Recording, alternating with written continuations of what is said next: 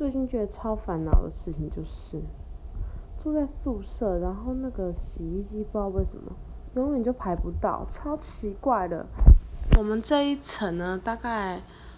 嗯有二十个房间，然后二十个房间只有一台洗衣机，然后很奇怪，每次我要去洗衣服的时候，然后总是有人在洗，